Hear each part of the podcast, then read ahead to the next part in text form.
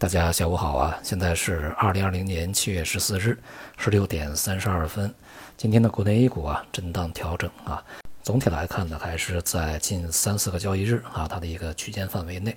强周期的这个大盘蓝筹啊，继续表现低迷，像银行、这个保险啊，还有一些资源类、地产都是如此。而科技股和新能源汽车在今天的波动也是不小的啊。那么今天这个调整呢，从市场本身层面应该是一个正常的。呃，在大涨以后啊，总会有逢高了结的这个资金出场。不过需要特别注意的是呢，结合其他市场来看啊，今天这个调整啊，它也并不是孤立的啊。在隔夜呢，这个美国股市啊是大跌，其中呢这个纳斯达克的跌幅是比较大的啊，而且纳斯达克呢是在上冲新高以后迅速的下跌，领跌的呢就是像特斯拉呀、这个亚马逊、微软啊、英伟达、Facebook 啊，包括苹果这样的一些。比较大型的啊蓝筹科技股，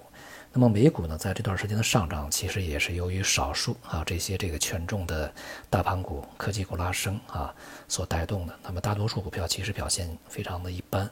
而这一次的下跌呢，也是由这些啊大盘股来引发。今天 A 股里面相关联的一些行业板块啊，也是出现这个比较明显的下挫。这也就是说呢，这个内外市场啊，它这个联动是没有消失的啊。外围市场的波动对于 A 股来讲，它的影响始终是存在，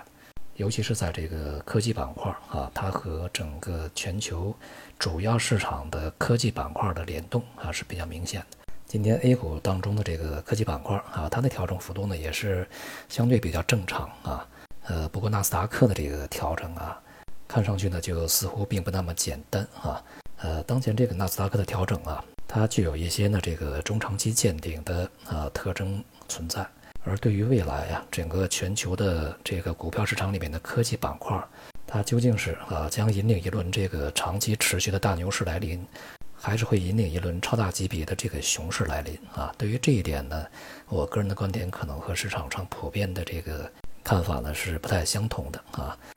当前的这个全球科技行业呢，它有可能啊不是处在一轮这个新的周期的开始，反而呢有可能是处在另外一轮周期的这个结束期啊。而新的科技周期呢还没有开始啊。这种状态呢，在某种程度上类似于两千年这个互联网泡沫之前啊它所处的一个阶段。因此呢，如果在全球范围内科技股，尤其是这个芯片半导体啊，再加上这个互联网的一些新经济业态。啊，电商啊，支付啊，啊，还有一些这个新的媒体，各种各样的平台啊。那么，如果他们进入到一个周期尾声啊，开始进入一个呃比较大级别的调整期啊，或者是一个下行期的话，那么整个这个科技行业啊，将有可能呢进入一个在资本市场里面的下行周期。它所反映出来的这个现象啊，就是像类似纳斯达克啊这样的一些这个股票市场的一个持续的下跌状态。而国内的这个科技行业呢，与外围，尤其是美国纳斯达克啊，